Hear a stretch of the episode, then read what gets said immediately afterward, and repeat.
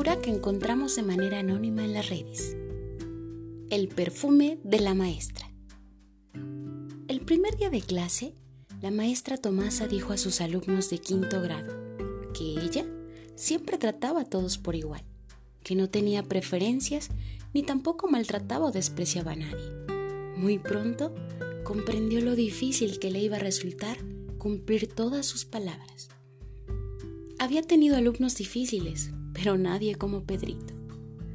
Él llegaba al colegio sucio, no hacía las tareas, pasaba todo el tiempo molestando o dormitando. Era un verdadero dolor de cabeza. Un día no aguantó más y se dirigió a la dirección. Ah, yo no soy maestra para soportar la impertinencia de un niño malcriado. Me niego a aceptarlo por más tiempo en mi clase. Ya casi son las vacaciones de Navidad. Espero no verlo cuando volvamos en enero. La directora le escuchó con atención y sin decirle nada, revisó los archivos y puso en las manos de la maestra el libro de vida de Pedrito. La profesora comenzó la lectura casi sin interés y la verdad es que solo lo hacía porque debía hacerlo. Sin embargo, al avanzar el texto, cada letra le fue arrugando el corazón. La maestra de primer grado había escrito, Pedrito es un niño muy brillante y amigable. Siempre tiene una sonrisa en los labios y todos le quieren mucho. Entrega sus trabajos a tiempo, es muy inteligente y sobre todo muy aplicado. Para mí es un placer tenerlo en mi clase. Por su parte, la maestra de segundo grado escribió, Pedrito es un alumno ejemplar con sus compañeros, pero últimamente se encuentra triste porque su mamá padece una enfermedad incurable.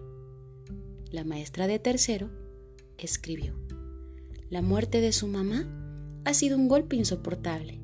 Ha perdido el interés en todo y se pasa el tiempo llorando. Su papá no se esfuerza en ayudarlo y parece muy violento. Creo que lo golpea. La maestra de cuarto.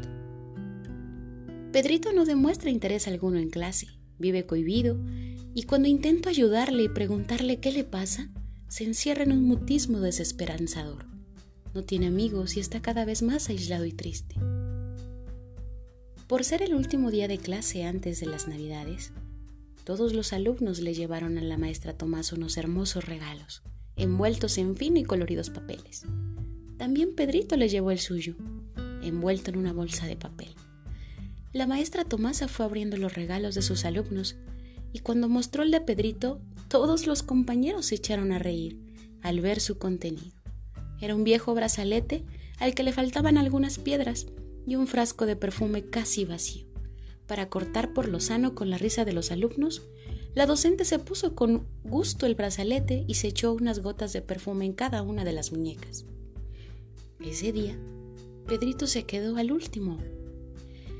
Cuando todos salieron de clase, él se acercó y le dijo a su maestra, Mi maestra, hoy usted huele como mi mamá. Esa tarde, solo en su casa, ella lloró un largo rato y decidió que en adelante no solo iba a enseñar a sus alumnos, tampoco iba a enseñarles solo lectura, escritura, matemáticas, sino que los iba a querer y les iba a educar, pero sobre todo educar el corazón. Cuando se reincorporaron a clase en enero, la maestra llegó con el brazalete de la mamá de Pedrito y con unas gotas de perfume.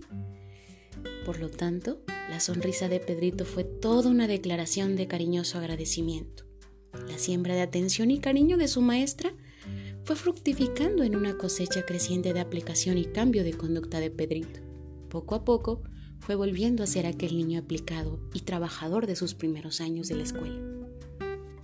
Al final del curso, a esta noble docente le costaba cumplir sus palabras de que para ella todos los alumnos eran iguales, pues sentía una evidente evidente, evidente alegría al ver a su alumno Pedrito. Pero sobre todo, se sentía de pronto un tanto culpable por haber leído la historia familiar de Pedrito. Comprendió que cada niño es un mundo diferente, es inigualable e irrepetible. Pasaron los años. Pedrito se fue a continuar sus estudios en una universidad y la maestra perdió contacto con él. Un día recibí una carta del doctor Pedro Altamira, en la que le comunicaba que había terminado con éxito sus estudios de medicina y que estaba a punto de casarse con una muchacha que había conocido en la universidad. En la carta le invitaba a la boda y le rogaba que fuera su madrina de boda. El día de la boda, la maestra Tomasa volvió a ponerse el brazalete sin piedras y el perfume de la mamá de Pedrito. Cuando se encontraron, se abrazaron muy fuertemente y el doctor Altamira le dijo al oído, Todo se lo debo a usted, mi querida Tomasa. Ella, con lágrimas en los ojos, le respondió, No, Pedrito, la cosa sucedió al revés. Fuiste tú quien me enseñó el valor de la vida y del corazón. A mí me enseñaste la lección más importante de la vida, que ningún profesor había sido capaz de enseñarme en la universidad. Me enseñaste a ser maestra.